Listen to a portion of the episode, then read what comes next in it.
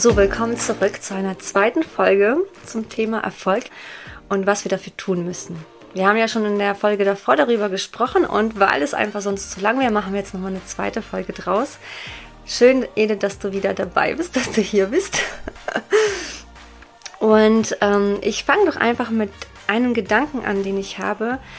Und etwas, wo ich denke, wo wir Erfolg sehen können bei einem Menschen aus der Bibel, ist David, König David. Ich habe auch noch vor kurzem äh, die Kinderbibel in der Hand gehabt und habe äh, diese Geschichte nochmal gelesen. Und ich finde es so schön, wie eine Kinderbibel das nochmal so umschreibt, dass das Kind auch mehr Verständnis dafür hat, was ist da passiert. Und die Geschichte von König David ähm, ist ja folgendermaßen, er ist ja eigentlich ein Hirte. Und ähm, in der Kinderbibel stand drinne, dass ähm, wir Menschen oft auf ähm, das Sichtbare schauen in einem Menschen. Wir sehen das Äußere, aber Gott schaut in das Herz des Menschen. Und das hat er ja bei David genauso gemacht. Er hatte viele Brüder, die sehr groß und stark waren. Und zu der damaligen Zeit war das ja so, dass ein König erwählt wurde, wenn er groß und stark ist, wenn er wirklich mächtig aussah. Das war wirklich damals irgendwie so ein Symbol dafür, das ist ein würdiger Mann, um König zu sein. So schreibt es diese Kinderbibel. Und David war alles andere äußerlich als würdig, ein König zu sein. Und sein Vater hat ihn ja komplett vergessen. Aber Gott sagt, da gibt's noch jemanden. Und er sagt, schau nicht auf das Äußere, sondern auf das Innere. Warum? Warum? Warum? Warum? Das ist natürlich mega, mega spannend. Danke für die Einladung. Ich bin sehr, sehr, sehr gerne hier. So ein cooler Gedanke. Es geht darum, was wir sehen. Immer noch. Mhm. Ja? Und es kommt nicht darauf an, was jemand für Voraussetzungen äußerlich mitbringt. Es geht um viel, viel mehr. Mhm. Und so gut, dass wir genau diese Geschichte heute haben, um Erfolg noch tiefer zu erklären. Mhm. Dieser Mann, David, bringt gar nichts mit. Er ist klein, er ist ein unehelich geborenes Kind, für die damaligen Verhältnisse grauenhaft, Schande, ja, ne? direkt ein Wahnsinnsstempel.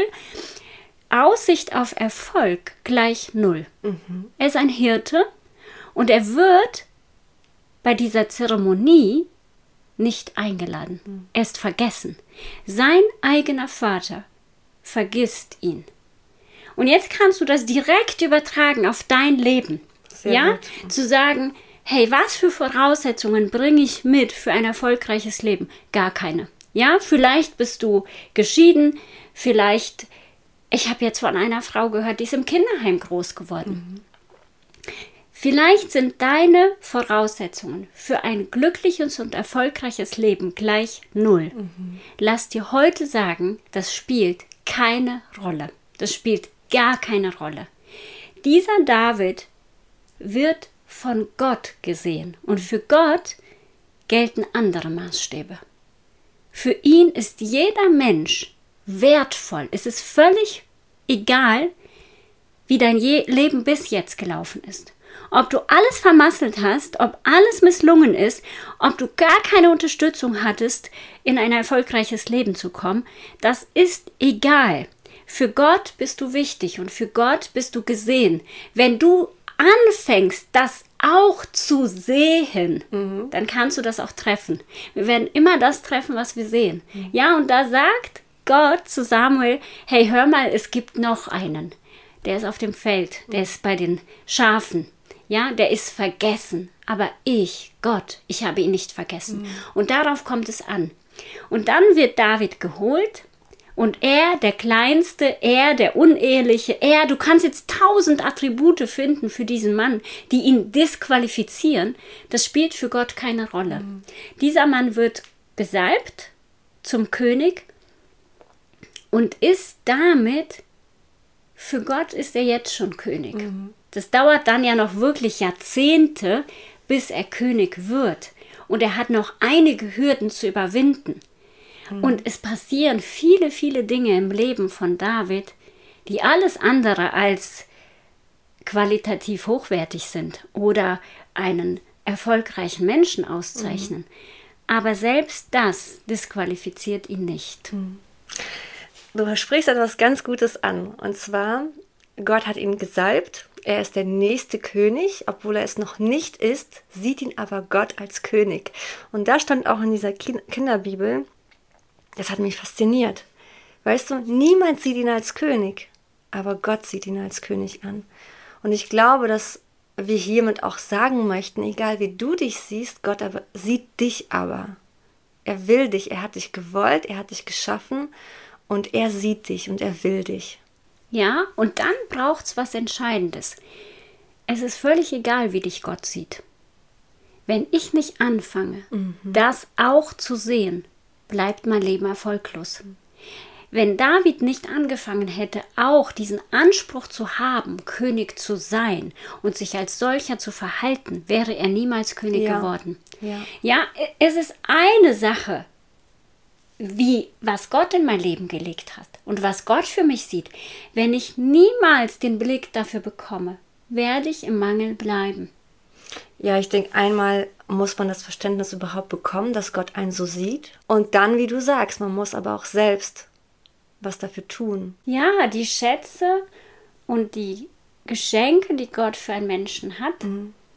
die sind null wert, wenn ich sie nicht annehme und mhm. nutze. Null. Sie haben gar keinen Wert für mich. Mhm. Aber wenn ich sie annehme, wenn ich anfange, mich mit den Augen Gottes zu sehen, mhm dann kommt Fülle, dann kommt Erfolg. Mhm. Und nichts kann das kaputt machen. Nichts. Du siehst das im Leben von David sehr, sehr deutlich. Er hat so krasse Höhen und Tiefen. Ja, er hat so gewaltige Fehler in seinem Leben, ja, wo er dann Ehebruch begeht, bis hin, dass er den, den Mann der Frau tötet, ja. mit der er Ehebruch, Ehebruch begeht. Und dennoch, dennoch bleibt er bis zum Schluss ein Mann nach dem Herzen Gottes. Mhm. Was, was ist das Geheimnis? Ja, warum bleibt er bis zum Ende ein Mann nach dem Herzen Gottes? Warum bleibt er bis zum Ende der König? Warum aus seiner Linie kommt Jesus? Ja, wie kann das alles sein? David war ein ehrlicher Mann. Er war immer bereit, auch seine Fehler einzusehen und um Vergebung zu bitten. Mhm.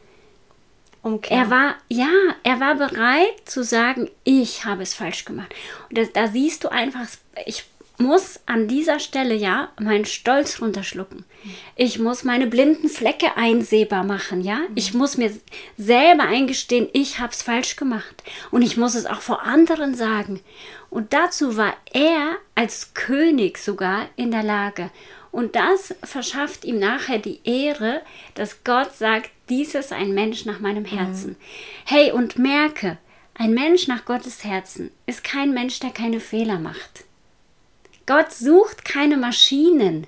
Ja, er sucht keinen Menschen, der alles 100% richtig macht. Mhm. Das können wir nicht. Wir sind und bleiben unvollkommene Menschen, aber sich selbst trotz dieser Unvollkommenheit zu lieben und anzunehmen und genauso offen und ehrlich vor Gott zu stehen und mit ihm zu leben, das macht dich zu einem Menschen nach Gottes Herzen. Niemand verlangt von uns Perfektion, niemand verlangt zwanghafte äh, Fehlerlosigkeit, sondern das, worum es geht, ist ja diese Ehrlichkeit und dein offenes Herz, deine blinden Flecke einsehbar zu machen, mit sich selbst gut unterwegs zu sein, reflektierbar zu bleiben, ja, reflexionsfähig mhm. zu sein, weil ich kann ja nicht sagen, ich habe einen Fehler gemacht, wenn ich nicht in der Lage bin, mein Tun zu reflektieren. Und all diese Dinge, die bringt David mit. Das Fazit ist ja, es ist ganz egal, wo du herkommst. Es ist ganz egal, wie kaputt dein Leben in diesem Moment ist. Alles kann sich ändern und alles wird möglich, wenn du anfängst daran zu glauben und dich so zu sehen, wie du von Gott gesehen bist. Das heißt, du fängst an, etwas Neues anzuschauen, nämlich Gott und seine Möglichkeiten. Und dann wirst du in dieses verwandelt. Dann kommt auf einmal diese, die Möglichkeiten, die Situationen ergeben sich und du denkst, wie kann das sein? Mhm. Ja, wie kann das sein, dass das jetzt so super zusammenpasst? Wenn wir das zulassen, dass wir sagen, ja, ich habe Fehler äh, begangen, wie David, dann kann er uns ja nur verändern. Dann bleiben wir nicht da, wo wir sind. Und du hast etwas gesagt, was mich auch so wirklich inspiriert an diesen Mann, David. Er ist ein Mann nach dem Herzen Gottes und das bewegt mich. Das bewegt mich wirklich sehr, weil ich sehe ja die Geschichte hinter diesem Mann und er hat so viel Schuld auch auf sich geladen, so viele Dinge getan, die nicht schön sind und wo ich einfach rein menschlich gesehen sage, boah, eigentlich verdient er andere Dinge. Ja, und trotzdem sagt Gott, Gott, er ist aber ein Mann nach meinem Herzen. Und ähm, ich glaube, dass er so diesen Blick auf Gott hat und deswegen ähm, sieht er auch oder erlebt er auch diesen Reichtum in seinem Leben. Ne? Er war ja ein König wie kein anderer. Wie hat er sein Volk behandelt? Ne? Wie sehr hat er die Menschen geliebt und all die Psalme, alles, was er geschrieben hat, wie er Gott geehrt hat, wie er ihn gelobt hat und immer wieder gesagt hat, reinige mein Herz. Ja, ich sehe, es ist nicht perfekt, es ist nicht es ist nicht so, wie, ja, wie ich es vielleicht gut finde, ne? aber du änderst es. Ne? Und trotzdem sagt Gott, er ist aber ein Mann nach dem Herzen Gottes, weil er sich nach Gott ausstreckt und nicht nach seinem Bild, wie er sich vielleicht sehen möchte oder wie andere Menschen ihn als König sehen möchten. Ne? Ja, es, es, es zeigt so schön, wie Gott ist. Gott will nicht, dass du perfekt bist, weil das gar nicht geht. Wir können das gar nicht sein. Egal wie sehr ich mich ein anstrenge, ich werde nie perfekt sein. Aber diese Anstrengung nach, dieses Streben nach Perfektion wird mich zerstören, weil es zu Zwang führt. Mhm. Was Gott will, ist, dass ich reflexionsfähig bleibe. Dass ich in der Lage bin, mein Tun zu reflektieren und zu erkennen, hier habe ich einen Fehler gemacht und das auch zuzugeben und aus diesem Fehler zu lernen. Und das qualifiziert ihn mhm. zum Mann nach dem Herzen Gottes, nicht die Fehlerlosigkeit. Und ich finde, das entlastet so sehr, sehr ja. dass es es geht Gott nicht darum, aus dir eine Maschine zu machen, sondern aus dir einen Menschen zu machen, der sich sehnt nach Gott, der mit ihm Gemeinschaft hat und der bereit ist auch, sich reflektieren zu lassen. Wo er sagt, hör mal, das war jetzt vielleicht gerade nicht so gut, dass ich erkenne und sage, hey, hast recht, ich muss hingehen und mich entschuldigen. Ja, damit bin ich reflexionsfähig, ich lerne aus meinen Fehlern. Ich erkenne, ich bin ein unvollkommener Mensch, aber ich liebe mich trotzdem. Und ich, dadurch werde ich ja auch fähig, andere Menschen zu lieben und auch von anderen keine Perfektion zu erwarten. Wir tun immer so, als könnten wir irgendwann Perfektion erreichen, als wären wir fehlerlos und erwarten das auch von anderen und diskriminieren und bewerten uns für unsere Fehler. Warum tun wir das? Gott tut es nicht. Hm, Gott tut es nicht. Ich habe einmal eine Predigt gehört und mich hat etwas ganz stark da fasziniert. Ich weiß auch gar nicht mehr, wer das erzählt hat. Ich erinnere mich nur an diese Geschichte, dass ähm, es ein Pastor war, der hat einen jungen so Sohn, der ist in die Schule gegangen und der hat eine 5 geschrieben. Ist nach Hause gekommen, hat diese 5 ähm, vorgelegt und der Vater hat aber eine Sache nur gesagt. Hast du dein Bestes gegeben? Und der Junge sagte, ja. Ich habe alles gegeben, was ich konnte und es ist leider nur mangelhaft, ne? Und er sagte, okay, dann üben wir, aber ich kann doch nicht mehr verlangen als das, was du geben kannst. Und wenn das dein Bestes war und es ist leider eine 5 geworden, dann ist es auch okay. Und das fand ich so schönes Bild, weil so sieht uns Gott an. Dass ähm, wir denken, wir müssen noch mehr und tun und das und dies, ne? Aber er will das nicht. Du gibst dein Bestes und manchmal ist es ein Prozess, besser zu werden. Du kannst nur das geben, was du gerade hast. Ich glaube, gerade diese Gnade macht uns besser. Mhm. Ja, wenn du erlebst, dass du mit deiner Schuld, ob jetzt David oder dieses Kind, dann mit, mit dem eigenen Versagen zu kommen und zu erleben, dass da Liebe ist, mhm. das macht dich besser. Ja. Weil das, das, damit rechnen wir nicht. Aber so ist Gott. Wenn ich mit meinem Versagen komme, was macht er? Er nimmt mein dreckiges Kleid und sagt, hier hast du ein sauberes. Ja, wie geht er dem verlorenen Sohn entgegen? Er rennt ihm entgegen, er küsst diesen Mann, mhm. der bei den Schweinen gelebt hat, wo man einfach denkt, hey, zehn Meter gegen den Wind rieche ich den schon, ich würde ihn doch niemals küssen, ja. Aber der rennt, da steht, er rennt ihm entgegen. Das ist ja ein Bild für Gott. Er rennt ihm entgegen, er fällt ihm um den Hals, er mhm. küsst ihn Papa, und ne? sagt, Freunde, lasst uns feiern, mein Sohn ist wieder da. Er weiß doch, was er alles gemacht hat. Er hat das ganze Erbe verprasst, alles Geld ausgegeben, ein total krasses Leben geführt, das interessiert ihn in dem Moment nicht. Und so ist Gott, weil er sagt, du bist wieder da und das ist das Einzige, was mich interessiert. Und was er dann auch weitermacht, er bekommt sofort neue Kleidung, er bekommt sofort Schuhe und man muss halt einfach wissen, was bedeutet das für die damalige Zeit. Schuhe war ein Zeichen für ähm, Wohlstand, für Erfolg und für Fülle. Ja, und dieses Kleid zeigt ja, wer du bist. Und das Kleid, was er anhatte, war dreckig. Und er sagt, du kriegst ein Festgewand, weil du wer bist. Ja, er tut jetzt so direkt so, als wäre dieser Sohn ein erfolgreicher Sohn. Das ist so krass, der, der mhm. gerade alles, alles in Sand gesetzt, ja. der hat das Erbe in den Sand gesetzt. Und dann macht er etwas ganz Entscheidendes. Er gibt ihn dem, ihm den Siegelring. Weißt du, was das bedeutet? Er hat ab sofort wieder die Autorität, das Erbe zu verlangen und alles wieder in Sand zu setzen.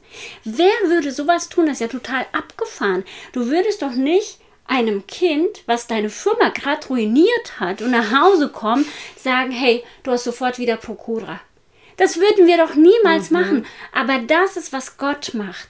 Und was verändert das in diesem Sohn? Guck mal, wir würden sagen, du musst dich jetzt erstmal beweisen, ja, du kriegst jetzt vielleicht, bist jetzt erstmal Angestellt, äh, Angestellter, du kriegst mhm. niemals Prokura. Gott sagt, du hast alle Rechte sofort wieder. Du bist mein Sohn und du hast den Siegelring. Du hast sofort die gleiche Autorität. Wenn ich als Versager komme und bekomme diese Würde und bekomme diese Anerkennung und bekomme diesen Stellenwert, was wird das in mir auslösen? Ich werde mich als Sohn erweisen wollen. Ich werde, mein Herz wird ja danach streben, zu beweisen, ich kann das. Mhm. Ja, aber aus welch einer Motivation? Die Motivation ist Liebe, weil ich so viel Liebe bekommen habe. Er zeigt mir gerade, du bist nicht, was du getan hast. Was wir oft machen, ist, dass wir den Menschen zeigen, du bist, was du getan hast. Und deshalb bekommst du jetzt natürlich keinen Prokura. Mhm. Verstehst du? Aber Gott ist da komplett anders. Das ist echt ein schönes Bild. Und auch von diesem Pastor einfach zu sehen, wie Gott einfach durch ihn wirken darf als Papa, ne? Das ja. ist so eine Gnade und ich liebe es einfach. Man kann es gar nicht in Worte fassen, wie groß Gott ist, wie gütig er ist. Ähm, es heißt ja auch, ich habe so viele gute Gedanken über euch. Wie viele, man kann es ja gar nicht zählen. Ne? Ja. Das ist verrückt. Und wenn du dich damit umgibst und Gott auf den Thron stellst, dann wird Erfolg kommen, automatisch, oder? Ja, du kannst eigentlich dein, dein Tag starten, indem du mit Gott träumst. Mhm. Ja, er sagt ja, hey, komm zu mir, ruf mich an, ich werde dich, ich werde dir antworten, ich werde dir große und herrliche Dinge zeigen, von denen du nichts weißt und nichts wissen kannst, die erfährst du nur, wenn du kommst. Mhm. Ja, wenn du zu mir kommst und wir uns zusammen auf die Terrasse setzen oder wo auch immer hin und träumen dein Leben. Und Ey, ich würde dich wirklich gerne ermutigen, probier das einfach mal aus. Probier das aus, setz dich hin, nimm einen Stift, nimm ein Blatt Papier und träum mal dein Leben mit Gott. Lass dir einfach mal zeigen, hey, was hast du für mich geplant? Was ist es? Und lass deine Hand das mal einfach aufschreiben. Und dann wirst du sehen, was für tolle Dinge dabei rumkommen.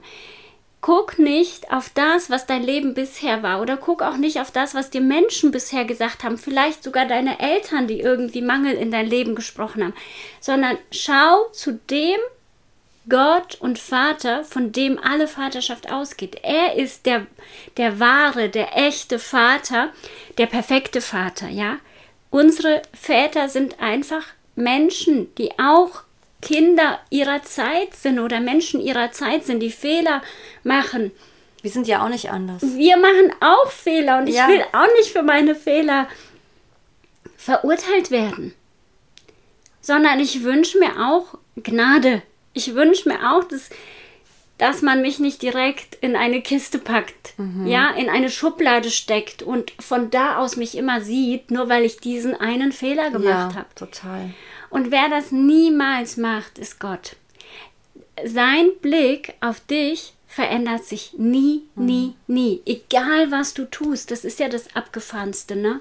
Edith, ich habe eine letzte Frage an dich, ganz spontan. Mein Buch heißt ja Schönheit liegt im Auge des Betrachters. Und das ist ja das, auch dieses Bild, wo schauen wir hin? Ne? Wir als Betrachter, was sehen wir? Wo sehen wir die Schönheit in unserem Leben? Was bedeutet dieser Spruch für dich? Spannend, spannend und unvorbereitet. Schönheit liegt im Auge des Betrachters. Das heißt, das, was ich anschaue, darin finde ich entweder Schönheit oder auch nicht. Das, was ich anschaue, darin finde ich entweder Schönheit oder auch nicht. Und es wird immer, das, was ich finde, ne, wird immer zeigen, wer ich bin. Wenn du mir ein Bild zeigst und ich anfange über dieses Bild zu sprechen, wirst du mich kennenlernen. Wirst du erfahren, wer ich bin, wie mein Herz tickt, wo meine Sehnsüchte hingehen. Alles, was wir sprechen, alles, wie wir leben, offenbart, wie wir denken, offenbart, was wir sehen. Wir teilen uns das ständig mit. Und wir, wir sind da aber nicht klar, weil unser Herz und unser Kopf nicht verbunden sind. Das ist so, ach, das ist so schön. Ich wünsche mir für jede äh, Frau oder auch Mann, der gerade zuhört, dass, dass du die Schönheit in deinem Leben erkennst. Und dass wir uns mit den schönen Bildern befassen und nicht nur mit den negativen. Und du hast vorhin etwas erwähnt, ähm, quasi, tu was, fang an zu schreiben, nimm ein Blatt Papier. Ich als jemand, der kreativ ist, sage ich, mal es auf. Mal dein, dein, dein Bild auf, wie du dir das vorstellst mit Gott, ne? Oder wo du dich gerne sehen möchtest, ne? Träume mit Gott, wie du das gesagt hast, war so schön. Und deswegen, genau, vielleicht malen wir ja auch. Lass uns wieder kreativ werden. Ähm, ich würde hier jetzt auch Cut machen. Wir haben so viele gute Dinge gesagt. Ich glaube, darüber braucht man erstmal so ein bisschen ähm, Zeit, um nachzudenken. Edith, ich liebe es mit dir zu quatschen und das auch mit den Menschen hier zu teilen. Ich finde, das ist, ich weiß gar nicht, ich kann es gar nicht in Worte fassen, aber ich finde, es ist so ein Segen, mit dir zu sprechen. Du hast so viel Weisheit und man sieht einfach so viel Schönes in dir, was Gott in dir einfach gemacht hat. Ich kenne dich nicht lange, aber ich sehe wirklich das Schöne in dir und ich glaube, dass es ähm, auch andere erfolgreich macht, dass das diese diese Schönheit und auch der Erfolg, den du ausstrahlst, dass es über, übergeht. Dankeschön, Elena, Dankeschön. Und deswegen sitzt du hier. Ich finde es, es ist für mich wirklich eine Ehre, dich hier sitzen zu haben. Und ich danke dir, dass du die Zeit dir dafür nimmst. Und genau, ich freue mich auf weitere Folgen und auf das, was die Zukunft bringt. Ne? Dankeschön. Ja. Macht's gut und bis zum nächsten Mal. Tschüss.